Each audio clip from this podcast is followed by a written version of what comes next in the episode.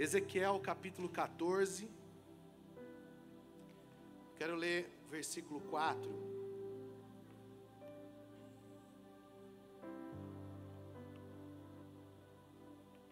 Diz assim o texto: Por isso diga-lhes, assim diz o Senhor soberano: O povo de Israel levanta ídolos em seu coração e cai em pecado.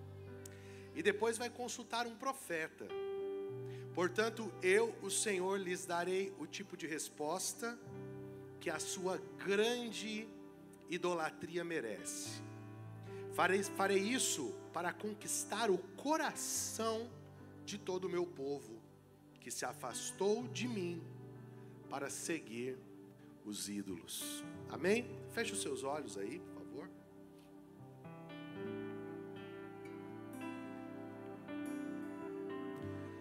Pai, eu quero te agradecer por essa noite, esse tempo juntos que nós temos, esse lugar que o Senhor preparou para a gente abrir a tua palavra. E eu te peço que o Senhor essa noite possa liberar sobre nós a sua voz. O Senhor sabe o caminho que eu tenho feito essa semana de recuperação da minha voz e o quanto que eu preciso de ti. Por isso eu te peço em nome de Jesus, que o Senhor possa falar apesar de mim, apesar de nós, mas que essa noite seja uma noite marcante para o coração de pelo menos uma pessoa que está aqui.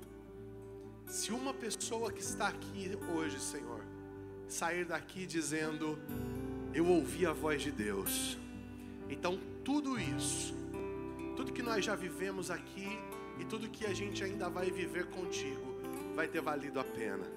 Por isso eu te peço que o Senhor busque os corações que o Senhor possa fazer esse trabalho que só o Senhor faz, de buscar os nossos corações de volta para Ti. Assim eu oro e te agradeço, em nome de Jesus. Amém e amém. Pode se assentar.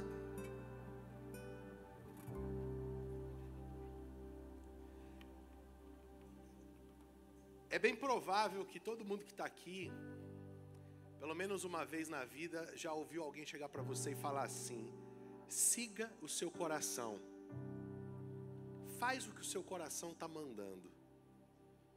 Normalmente, quando você tem um amigo, uma amiga, e você chega lá e fala para ele: Mano, mana, eu estou em dúvida, não sei que decisão tomar, não sei o que fazer, não sei se eu termino esse namoro, se eu começo esse namoro não sei se eu tranco a faculdade, se eu começo a faculdade. E aí a pessoa olha para você e fala assim: O que, que teu coração está falando? Segue ele. Você já tem a resposta dentro de você. E é interessante porque muitas vezes a gente vai reproduzindo as coisas, a gente vai falando as coisas, e a gente não para para pensar o que, que a gente está falando.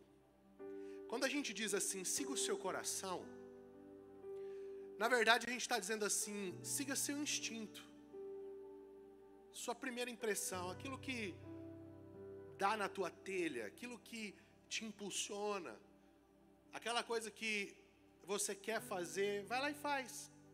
Eu estava com a Júlia esses dias e a Susan numa lanchonete, e aí a Júlia diz assim: Eu quero pirulito. E eu falei assim para ela, mas você não vai comer pirulito porque você já comeu muito doce. E ela pegou, foi lá e pegou o pirulito. E eu falei: não, não é assim. Se você pegar esse pirulito, primeiro que eu estou dizendo que você não vai comer, e segundo que para você comer você tem que pagar o pirulito. E ela pegou o pirulito e disse: não é meu. Por quê? Porque ela é uma criança e a criança é instintiva. Ela não faz nenhum tipo de juízo, ela não tem nenhum tipo de bloqueio moral, ela vai fazendo o que dá na cabeça dela. Você quer, se você não tiver autoestima boa, você nunca pergunta para uma criança se você é bonito ou se você é feio. Porque ela não vai pensar se ela vai chatear você, ela vai dizer a real. Ela vai dizer o que você é mesmo. E com bastante crueldade, porque às vezes as crianças são cruéis. né? Então, essa coisa de seguir o coração, ela precisa ser revista. Por quê? Porque se a gente olha para o coração, pela perspectiva humanista, ou seja, pelo que o mundo, pelo que a humanidade convencionou a respeito do coração, a gente vai acreditar que seguir o coração é uma coisa boa. Porque a gente vai olhar e vai ver assim, nossa, é lá no meu coração que bate aquela sensibilidade, que eu choro, que eu sinto vontade de ajudar alguém. Então, se o meu coração está falando alguma coisa, vale a pena segui-lo. Mas se você faz uma análise bíblica do seu coração, você descobre que a Bíblia diz que o coração do homem é a coisa mais enganosa que existe. Enganoso é o coração do homem. Essa coisa que nós chamamos de coração, a gente fala assim: Fulano roubou meu coração, Fulano tomou meu coração para ele, Fulano, meu Deus, não sai do meu coração. Isso aí é as cantadas da minha época. Hoje eu estava conversando com um adolescente, eu descobri que tem um tal de P. Eu, é, é, é, eu pego, eu não sei o que, ou eu passo. E eles respondem os stories. Como é que é isso? Vocês, alguém sabe assim? Como que é? PPB. PPP. Eu pego, eu penso, eu passo. E a cantada é por, é por responder a caixinha de. Não, DM é mandar lá minha mensagem de direct messenger. É, você faz a caixinha de pergunta e a pessoa entra lá na caixinha e a. Uh, faz lá na caixinha. Quase caí. E aí, PPP. Eu pego, eu penso, eu passo. Antigamente, na minha época, era, nossa, cara, fulana pegou meu coração. Era mais romântico, né? Era mais... Deixa quieto, vai. Então, o que que acontece? Mas essa coisa do meu coração, ela é o quê? Esse lugar que você sente as coisas, esse lugar que você fabrica desejos, é o quê? que, que ele é? Bom, quando a gente pensa a realidade humana, pensando como gregos, não sei se você sabe, mas o mundo ocidental ele foi profundamente influenciado pela cultura grega.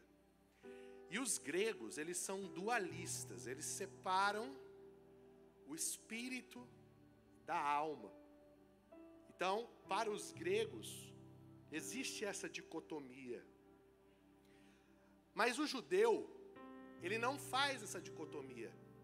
Então, quando a gente pensa, por exemplo, em corpo, alma e espírito, nós estamos pensando porque nós recebemos uma influência grega. Mas o judeu, ele não faz essa dicotomia. Ele pensa no ser humano como algo físico e como algo imaterial. Uma parte de nós é física, é biológica, e outra parte a gente gosta de chamar de o nosso homem interior.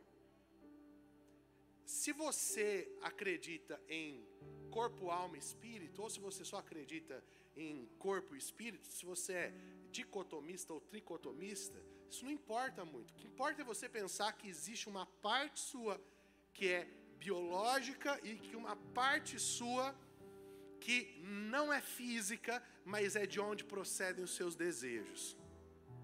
É o agente que governa o seu corpo.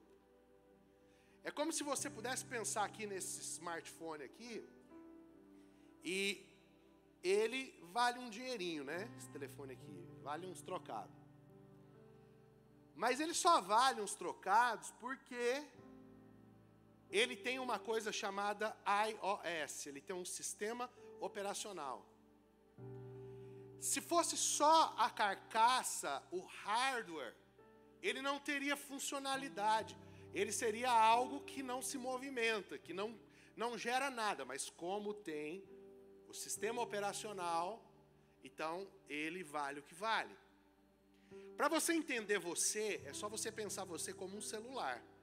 Teu corpo é o hardware e o seu homem interior, que a Bíblia vastamente vai falar que se trata das disposições do seu coração, essa parte interior tua é o seu software.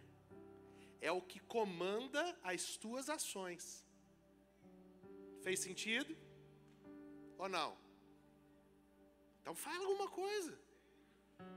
Então, se você não tem essa parte que é imaterial tua, seu espírito, a sua alma, enfim, você é só um celular sem software. Você não serve para nada, você é alguém morto. Mas quando essa parte que é divina, que está dentro de você, ela começa a funcionar dentro de você, então você passa a ter funcionalidade. Você tem vida, ok? Está aqui comigo? Amém? Então o que, que acontece? Quando alguém chega para você e fala assim, segue teu coração, a pessoa está falando assim, deixa essa parte interior tua, que não é física, que não é biológica, mas que processa pensamentos, que constrói desejos, que quer coisas e que tem o poder de dirigir seus membros, seu corpo, deixa é, é esse ser, essa entidade, tomar o governo e tomar as decisões. E aí muitas vezes você vai lá e faz o que? Realmente, meu coração. E aí você fala, então o que que você quer, coração? Bom, eu quero que você transe hoje à noite com o seu namorado. Não aguenta, eu não aguento mais ver você não querendo ceder. E eu quero sair desse culto e quero transar.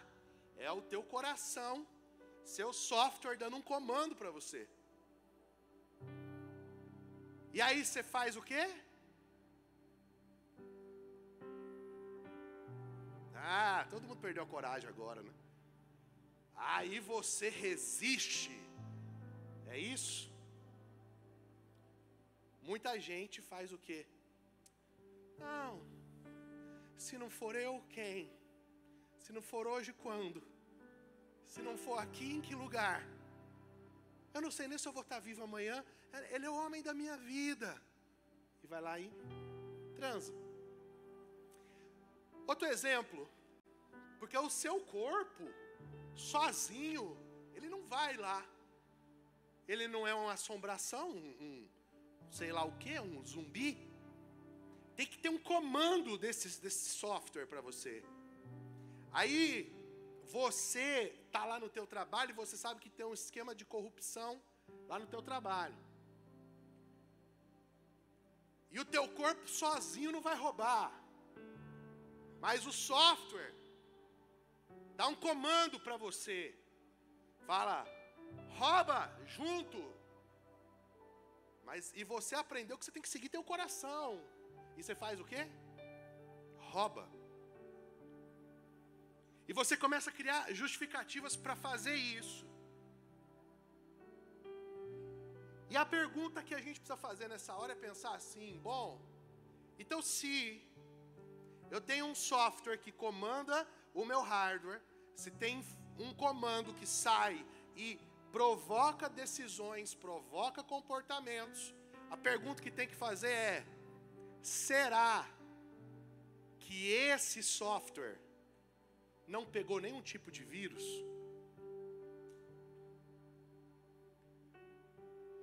Por que, que ele, na maioria das vezes, só te manda fazer as coisas que você quer? Já faz essa pergunta? Alguma vez assim o seu impulso, deixa eu, deixa eu, deixa eu fazer você pensar. Imagina assim, ó, você chegou na escola, terceiro ano do ensino médio, aí tem aquela menina que ninguém quer ela, o dente dela é podre, ninguém quer ficar com ela e o seu coração dá um comando para o teu corpo e diz assim: vá lá, dê um beijo na boca dela e faça uma atitude de generosidade.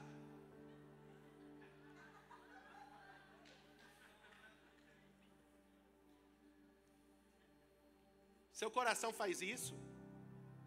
Não faz. Seu coração não chega para você, você trabalhou dez anos que você quer porque quer porque quer comprar um Honda Civic 2021. Aí a hora que você chegou lá, o consórcio saiu, você está na Honda, aí o teu coração manda o teu software, manda um comando para o teu cartão de crédito e diz, não compra para você, dê para o Tiago. Ele não faz isso. Inclusive, todas as vezes que você ouve uma voz esquisita, externa, que não é do teu coração, não é do teu software, é meio assim que uma voz invasora, que chega para você e fala assim: ô, oh, faz isso daqui, e que é uma coisa incrível, que é uma coisa fenomenal, que beneficia a humanidade mas que tira você do lugar que você quer estar, tá, você fala assim: essa voz deve ser o diabo, que é só o diabo que quer me ver triste. E na maioria das vezes essa voz é a voz de Deus, tentando tirar você do caminho de seguir apenas o seu coração. Então o que, que eu estou tentando mostrar para você? é que não adianta você olhar para a tua vida e apenas viver aleatoriamente, deixar o rolo da vida rolar. Você tem que fazer a pergunta assim: quem é que governa as minhas decisões? Por que, que eu quero o que eu quero? Por que, que o meu coração se inclina para querer tantas coisas assim ou tantas coisas assadas? Por que, que tal coisa é prioridade para mim e tal coisa não é prioridade para mim? Quem define isso? Quem define isso é quem manda no seu coração. É quem programa o teu software. Quem define isso é o programador. E é por isso que Deus, pega isso aqui que eu estou falando para você. Deus chega para o povo de Israel, aqui no capítulo 14 de Ezequiel, e Deus fala assim: ó, vai lá, Ezequiel, e fala assim para eles: o povo de Israel levanta ídolos em seu coração e cai em pecado, e depois vai consultar um profeta. E aí o que, que eles querem ouvir? Eles querem ouvir alguma coisa de mim. Mas o que, que eles vão ouvir? Eles vão ouvir que eles se afastaram de mim para seguir os ídolos do que? Do seu coração. Então, o que, que é o seu coração em natura, do jeito que ele está aí?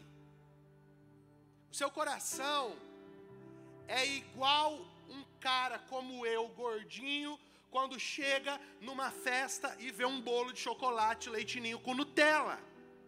O que, que ele quer fazer? Comer e ninguém pode pará-lo. Fala, quer salgadinho? Não, quero bolo com Nutella. Você quer isso aqui? Não, quero bolo com Nutella. Ele tem decisões claras, indicações claras. E aí você fala assim para mim, tá, mas então ele é o que? Ele é um alien? Não, ele só está seguindo a ordem do programador. O cara que programou ele para ele querer essas coisas que é o cara que na verdade quer essas coisas. E ele usa o, o próprio coração dele como a fábrica desses desejos. E aí você olha e fala assim: então tá bom, então me fala o nome desse cara. Fala assim comigo. Esse cara sou eu. Você é o programador. O que o teu coração quer é o que você quer, porque você não é boa, eu não sou bom, eu não quero coisas boas e você também não quer Isso te ofende. Eu sei, porque também me ofende. Mas se você começa a pôr tua cabeça para pensar, você começa a perceber que lá no fundo, no fundo, no fundo, você que programa seu coração para funcionar assim, na verdade, é o grande culpado. Onde que toda essa história de um coração rebelde, faminto, compulsivo, começou? Começou quando o diabo, em forma de serpente, chegou para Eva e disse assim: Se você comer esse fruto, sabe o que vai acontecer com você? Você vai se tornar como Deus. Você vai se tornar um Deus. E Eva comeu o fruto por quê? Porque ela quis ser Deus. Sabe por quê? Porque nossa consciência de ser Deus, pega isso aqui, só pensa em benefício. O que, que significa ser Deus para nós? Não morre, não adoece, nunca perde, é rico, não tem falta de nada, é bonito, mora no céu, manda em tudo. A hora que cansou do jogo, pega a bola e leva embora. Afinal de contas, ele é Deus e acabou. A mente humana, quando pensa em Deus, pensa em alguém que pode tudo, que tem tudo, que faz tudo, não é isso?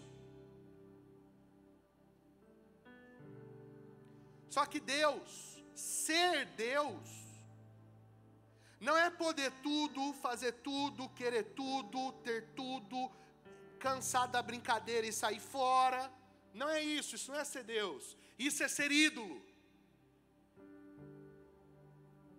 Isso é ser ídolo.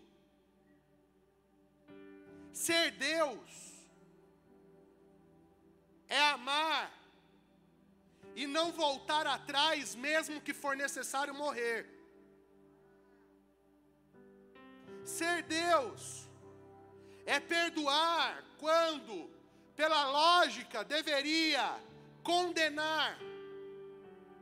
Ser Deus é ter paciência e ver eu, você, todo mundo que está aqui dentro desse auditório, amando o seu próprio coração, seguindo o seu próprio coração, atendendo o seu próprio coração, depois voltando e chorando, e depois vai buscar o coração de novo, e define, e decide segundo a sua própria vontade, e depois vem e pede perdão de novo, e o que Deus faz? Deus diz: Eu te amo, eu te recebo, e se você quiser, eu te restauro.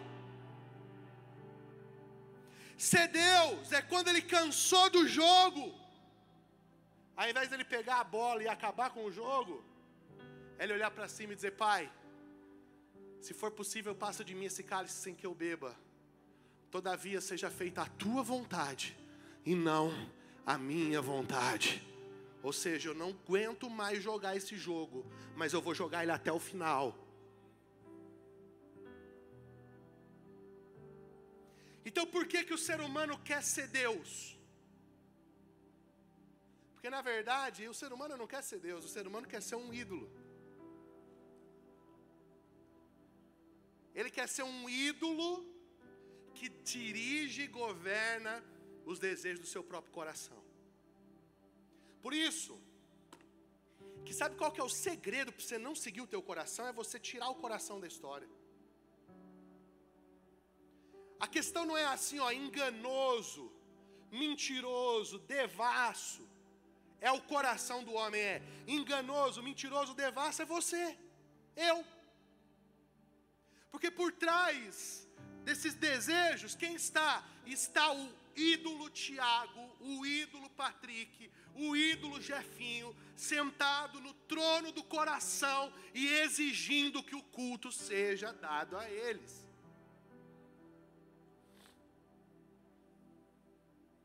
É por isso que a gente tem uma grande barreira com o Evangelho de Jesus. Porque, por exemplo, você chega na mentalidade de um ídolo, o que, que um ídolo deseja? Ele deseja adoração. Então, se a gente chega num ambiente, vamos supor, eu cheguei aqui e o ídolo está aqui dentro, Tiagão, sentadão aqui, o Buda está aqui, ó, perninha cruzada, só esperando o dinheirinho. Clean. Aí eu entro aqui, aí entrou o Buda. Aí eu pergunto: cadê o incenso para o Buda? Cadê o cara que vai trazer? Eu, fui, eu, eu, eu, eu pastoreei um cara que ele levava uma lancheira para o pastor dele. Onde o pastor dele ia pregar, ele levava uma lancheira. Dentro dessa lancheira tinha água de coco e um cálice, que só o cara tomava. E ele carregava a lancheira. Aí antes do cara começar a pregar, tinha que um ia levar a Bíblia dele na frente. Aí anunciava: está chegando agora o bispo fulano. A Bíblia vem chegando primeiro. Aí vem a Bíblia e depois o bispo vem atrás. E um que tem acolá lá na Europa, que quem entra é um menininho na frente dele. Aí o menino pega a Bíblia e diz assim: O pastor Fulano está cumprimentando a igreja com a paz do Senhor. O pastor Fulano está dizendo que é para você abrir a Bíblia no livro de Ezequiel e o pastor está aqui parado. Assim, ó. Agora o pastor Fulano está dizendo que você fique em pé. É o coroinha dele.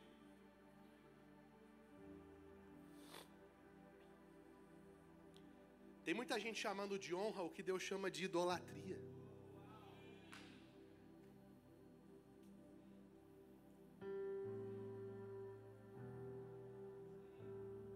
Aí o que, que o cara quer? O cara quer, ele é um ídolo. Ele quer culto. Só que aí Jesus não. Jesus chama a gente e fala assim: ó, vocês querem ser parecidos com Deus? Então vocês querem ser parecidos com Deus? Deus é aquele que se faz pequeno, se faz menino, se faz discreto e se faz feto e se humilha.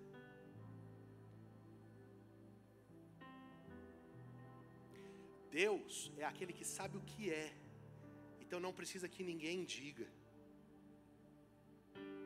Tem muita gente que pensa que Deus tem algum tipo de baixa autoestima que precisa que a gente fique dizendo assim: Santo, Santo, Santo, Santo, Santo é o Senhor. Não. Quando você reconhece quem Deus é, não é Deus que muda, é você que ganha um novo padrão. Deus não muda nada. Se você diz que Deus é santo ou não é santo, coração de Deus não muda nada. Ele não fica mais feliz nem mais triste. Mas quando você olha para ele e diz assim: Santo, quando o teu, a tua voz bate em Deus e volta, ela sobe de santo. Quando ela bate nele e volta, ela volta para você e diz: pecador. Aí você olha para ele e diz assim: então eu já sei quem eu devo ser. É. Aí você começa a dizer: santo, santo. Isso não está mudando Deus, isso está mudando você.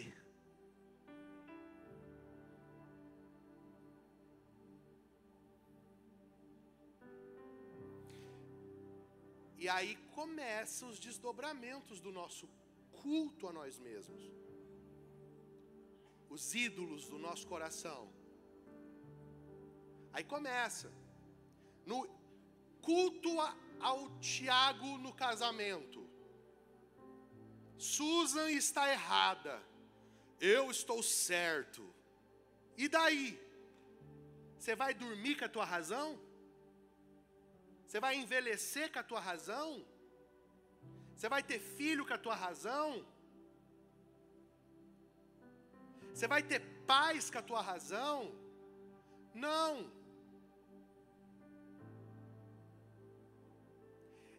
Você tem razão ou você quer que ela te preste um culto? Isso é uma boa pergunta. Tem, cara, eu canso de ouvir homens chegando para mim dizendo assim: a minha mulher não me reconhece. E eu fico pensando assim: será que essa mulher não reconhece ou será que esse cara se acha? Tem que parar para pensar. Porque tem muita gente que se assentou no, no, trono do coração como um ídolo dentro do casamento, está transportando para a esposa a carência paterna, materna, do tio, do pastor, da igreja. Aí chega na esposa e quer cobrar tudo com juros, correção monetária e pagamento à vista. A mulher não dá conta. O cara diz assim: Eu queria que ela dissesse que eu sou bonito. Mas você é? É uma boa pergunta.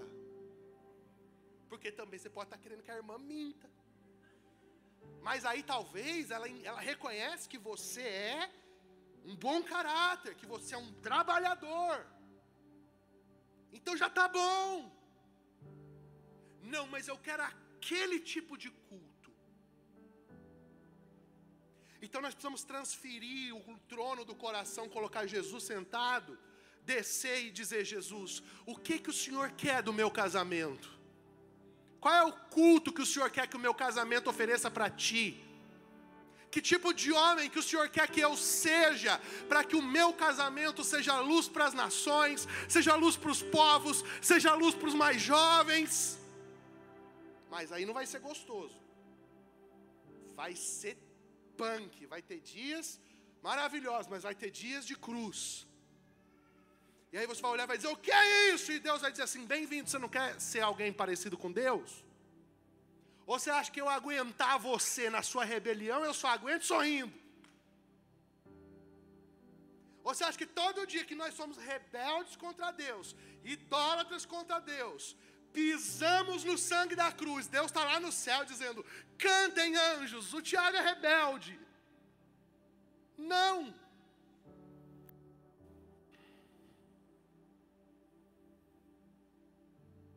Quer vida de Deus? Vida de Deus é vida de arrependimento, vida de renúncia, vida de amar mais os outros do que a si mesmo. Agora a vida de ídolo, aí é assim, vai lá galera, faça tudo para mim. Chega em casa e diz: Sara! Mas a mulher dele não chama Sara nem a filha. Não aqui. O apelido carinhoso lá na casa dele é Abraão e Sara, e ela chama ele de Senhor. Que foi meu Senhor? Tira aqui meu sapato.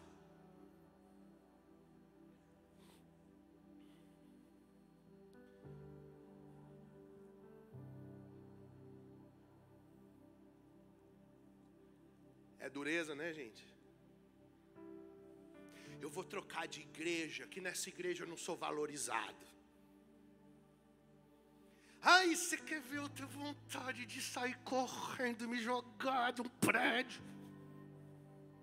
É quando eu escuto alguém chegar e dizer: Eu vou mudar de igreja porque eu não tenho espaço. Que espaço que você quer? Olha o tanto de espaço que tem aqui.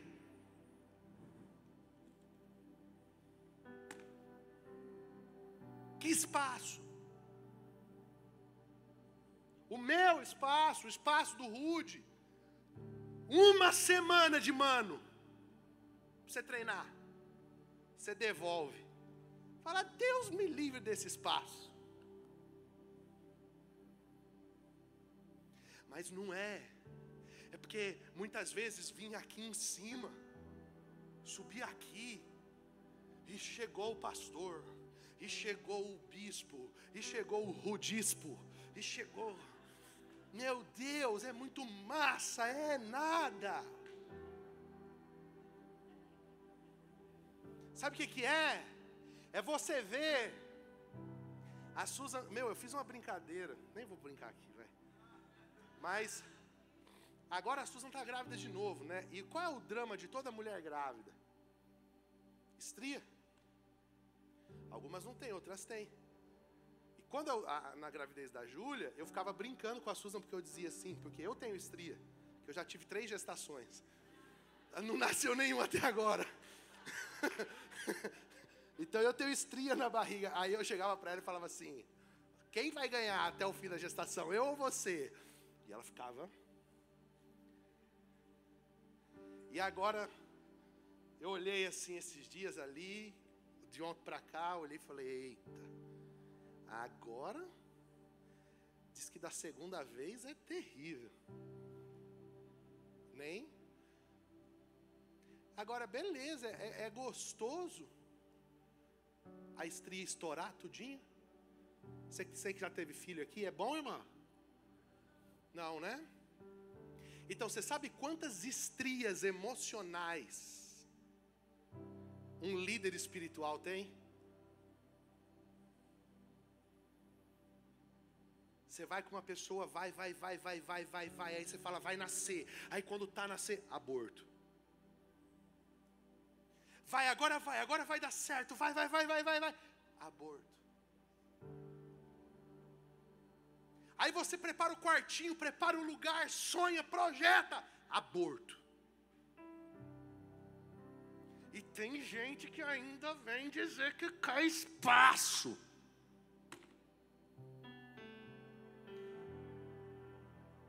Tem muito espaço no reino de Deus para paz, para paz espirituais. Sabe quem são os pais espirituais? É aqueles que já desistiram de ser garotão, já desistiram de ser gostosão, já desistiram de ser metrosexual, eles já desistiram de ser blogueiro, eles disseram assim: vai Deus, rebenta meu vento espiritual, vamos lá, pode tirar quantos filhos o Senhor quiser daqui de dentro. Por isso que Paulo dizia assim: ó, de boa vontade eu me desgastarei me deixarei gastar, até Cristo ser formado em vocês. Agora, a visibilidade é o culto do ídolo do nosso coração.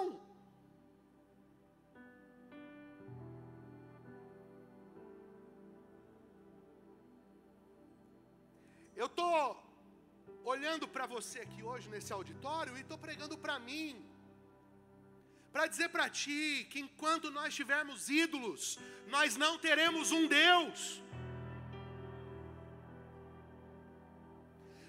Deus não divide a sua glória com outro. A gente pensa que, meu, você quer ver outra coisa que eu fico assim? É quando o cara chega, começa a pregar e diz assim: os católicos têm que se arrepender por causa dos ídolos. Os católicos, pelo menos, são mais honestos, que já deixam os ídolos nas paredes. Você chega para o cara e pergunta: Você está fazendo o que isso? Eu estou queimando uma vela para Santo Antônio porque eu quero casar. O Santo Antônio, se existisse, não tivesse lá esperando a ressurreição, tivesse poder para fazer alguma coisa, ele já ia saber que o cara que está queimando a vela para ele não quer nada com ele, só quer casar. Está assim, Santo Antônio, eu não quero nada contigo, eu só quero casar. E os crentes? Os crentes têm outro ídolo. Só que não é sincero. Aí chega para Deus e fica dizendo: Eu te amo, Deus. Tu é tudo para mim, Deus. Aí no final de tudo diz assim: Então, mas dá para eu casar?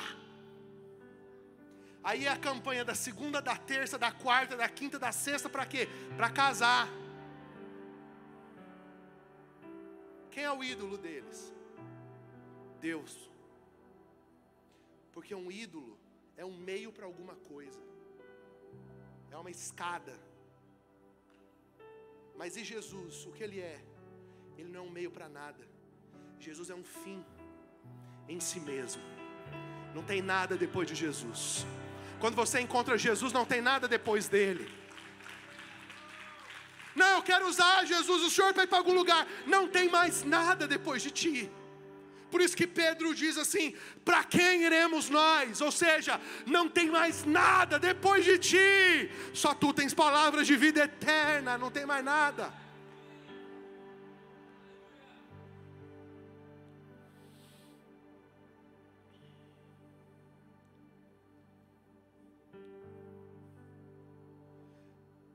Abra guerra contra teu coração.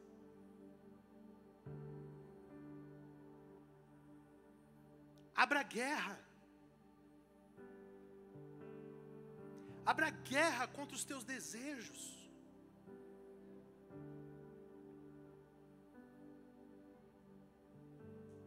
Abra guerra, Patrick, contra os teus desejos. Eu estava aqui domingo de manhã, sentado aí onde você está, Jefinho. E eu estava dizendo, Jesus, eu nem sabia que eu ia ser pai. E Deus é Deus, porque Deus, Rude, Ele não anda atrasado. Não anda. Eu não tinha nem ideia que a Susan estava grávida. Eu estava aí sentado onde você está. E eu estava dizendo assim: Meu Deus, eu vou fazer 34 anos. Eu já plantei igreja. Eu já preguei em quase todos os estados desse país. Eu vivo atrás de crente, eu vivo atrás do povo, eu vivo atrás de projeto. Mas eu tenho o mesmo carro faz quase quatro anos. Eu não tenho uma casa própria para eu morar. O que, que vai ser do meu futuro? O que, que eu vou fazer? Como que vai ser minha vida? Aí o pastor está aqui pregando, aí ele vira e diz assim: Tiago, a tribo de Levi. Aí eu comecei a tremer. A tribo de Levi não recebeu terra.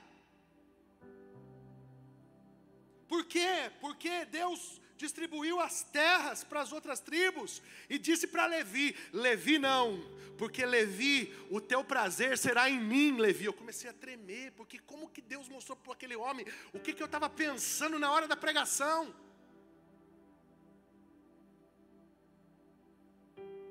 Por quê?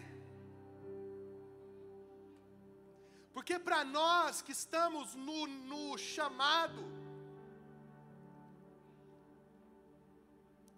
de deixar tudo e seguir Jesus, isso bate na nossa cabeça. Espera tu casar para tu ver.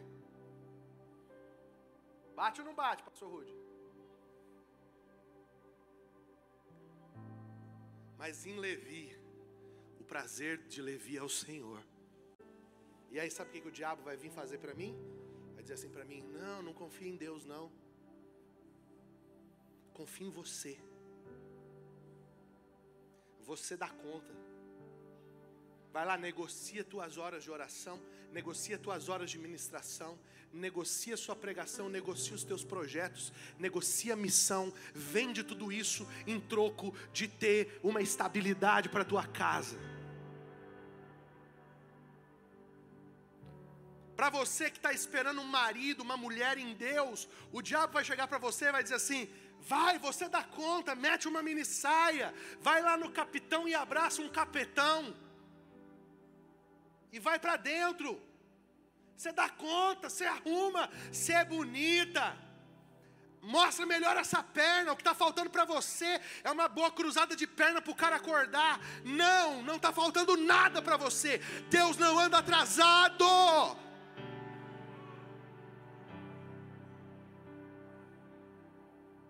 Está faltando nada.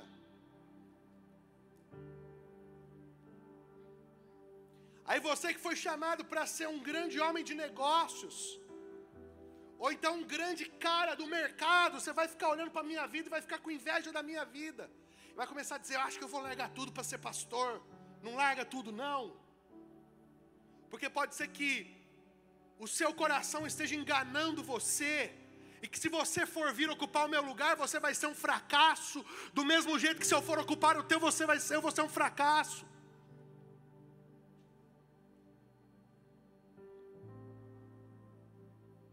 O negócio é você não acreditar no teu impulso. Sabe o que você precisa? Você precisa consultar a voz que vem de fora para falar dentro. Você precisa perguntar, Senhor, eu não confio no meu coração. Senhor, eu sou o meu ídolo. Eu vou terminar essa mensagem confessando para você uma vulnerabilidade. Houve um tempo da minha vida que eu sofria de TPM. Sabe o que é TPM? Tensão pós-mensagem. Eu terminava de pregar e eu entrava em crise. Crise. ficava mal, ia para casa mal,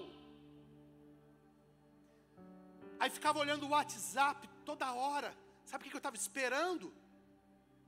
Alguém me mandar um WhatsApp e dizer assim para mim: Uau, cara, que palavra! Aí o meu estado interior mudava. Aí não, agora pode pedir a pizza, pede a coca, agora está tudo bem. Enquanto isso não acontecia, eu estava mal. E eu comecei a ficar mal com aquilo. Até que um dia eu estava orando e o Senhor, e eu perguntei para o Senhor e falei: por que, que eu fico assim depois que eu prego? E sabe o que, que Deus disse? Deus disse assim: porque você prega para você, você não prega para mim.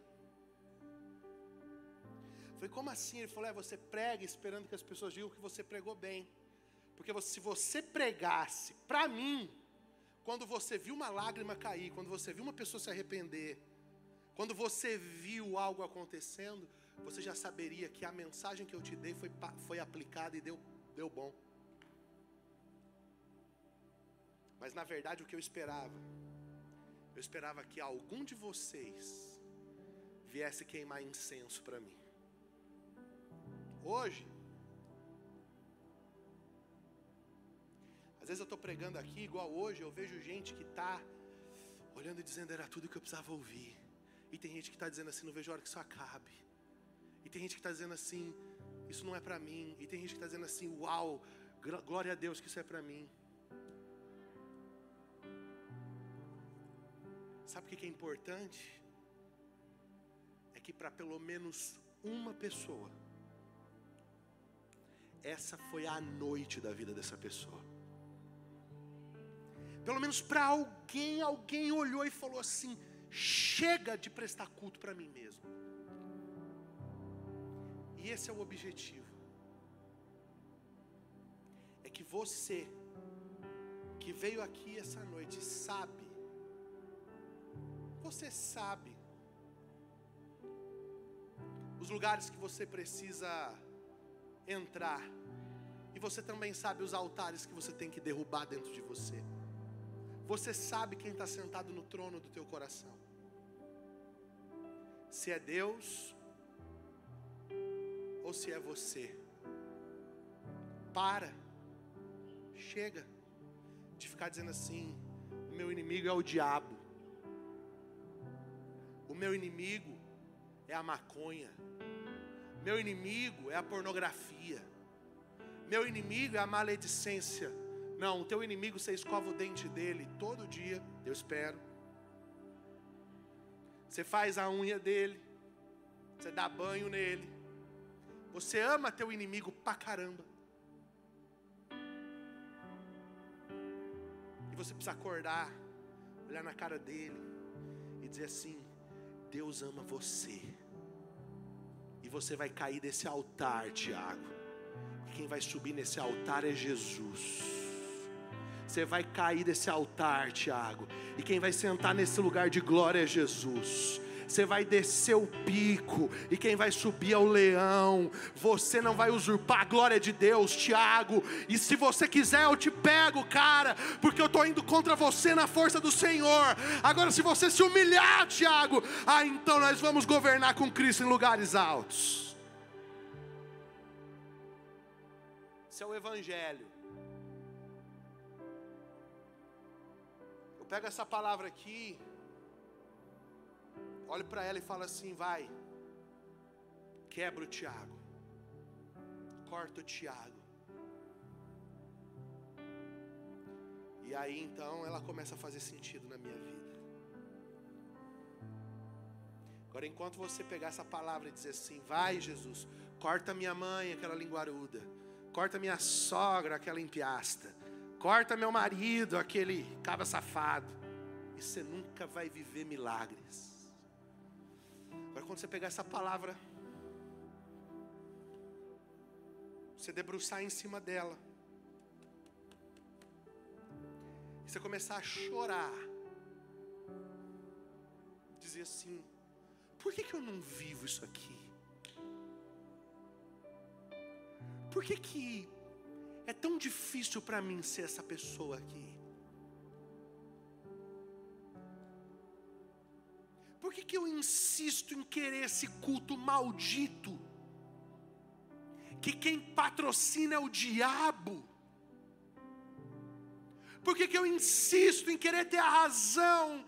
Por que, que eu insisto em querer as primeiras fileiras?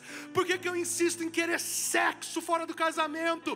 Por que, que eu insisto em acessar esse site? Por que, que eu insisto com essa bebida maldita? Por quê? Começar a chorar em cima dessas páginas.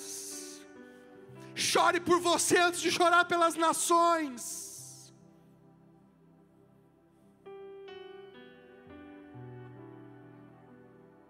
Condene o seu pecado antes de condenar o pecado das nações.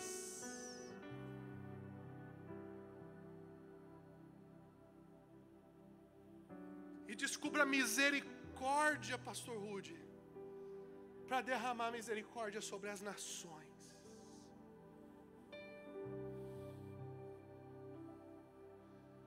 Eu quero que você fique em pé. Eu vou terminar essa noite com uma inspiração do céu para a tua vida. Agora guarda isso, por favor. Vocês estão vendo esse rapaz aqui, ó? Tá vendo ele aí? Bonitinho, teclado, casado. Eu estabeleci um protocolo anti-ídolo para minha vida. Para minha vida. Eu dei para algumas pessoas a espada de Gideão, que tem poder para entrar no meu coração e derrubar o meu altar, a mim mesmo. O Rude é um deles. Então o Rude está aqui, ele sabe do que eu estou falando e se, ele, se eu estiver mentindo, ele vai levantar e vai dizer assim: é mentira, pastor. Tem vezes que eu tenho conversas difíceis sobre questões pastorais. E às vezes eu saio da conversa. 15 minutos depois, é verdade ou não é? Eu mando uma mensagem para ele e digo assim: me disciplina naquilo que eu me excedi. Fala para mim se eu não fui como Jesus nessa minha fala, é ou não é?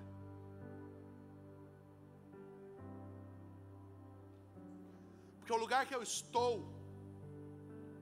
não me dá direito de tirar Jesus do lugar que é dele.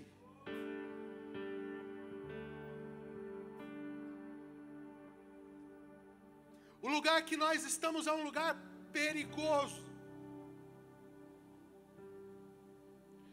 Por isso que nós precisamos de duas ou três pessoas maduras na nossa vida.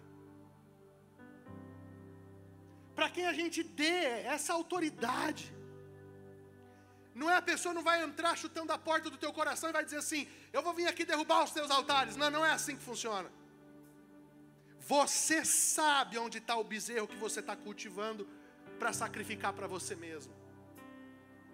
Você precisa levar alguém a esse lugar de autoridade. Para olhar nos teus olhos e dizer assim: você está se ensoberbecendo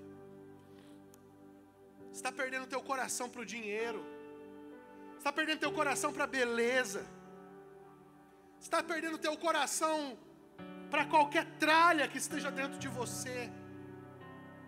E sabe como que você ao longo do tempo vai chamar essas pessoas? Amigos. Os meus amigos não são aqueles que dizem uau, como você é incrível. Só isso. Os meus amigos são os caras que eu quero na minha vida para me disciplinarem.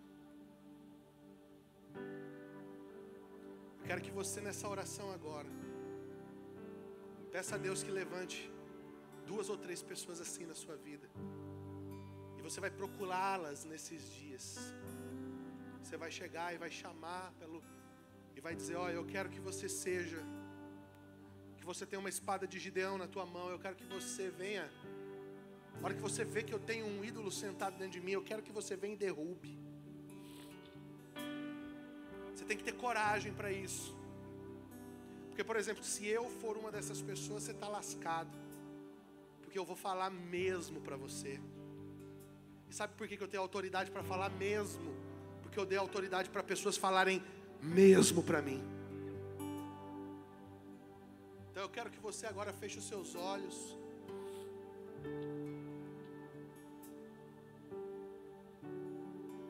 Isso vai gerar em mim? Isso vai gerar em você a semente do Espírito Santo. O lugar de Jesus no seu coração vai ser expandido. Você vai começar a perceber que melhor coisa é cultuar a Jesus do que cultuar você mesmo. Você vai perceber que melhor coisa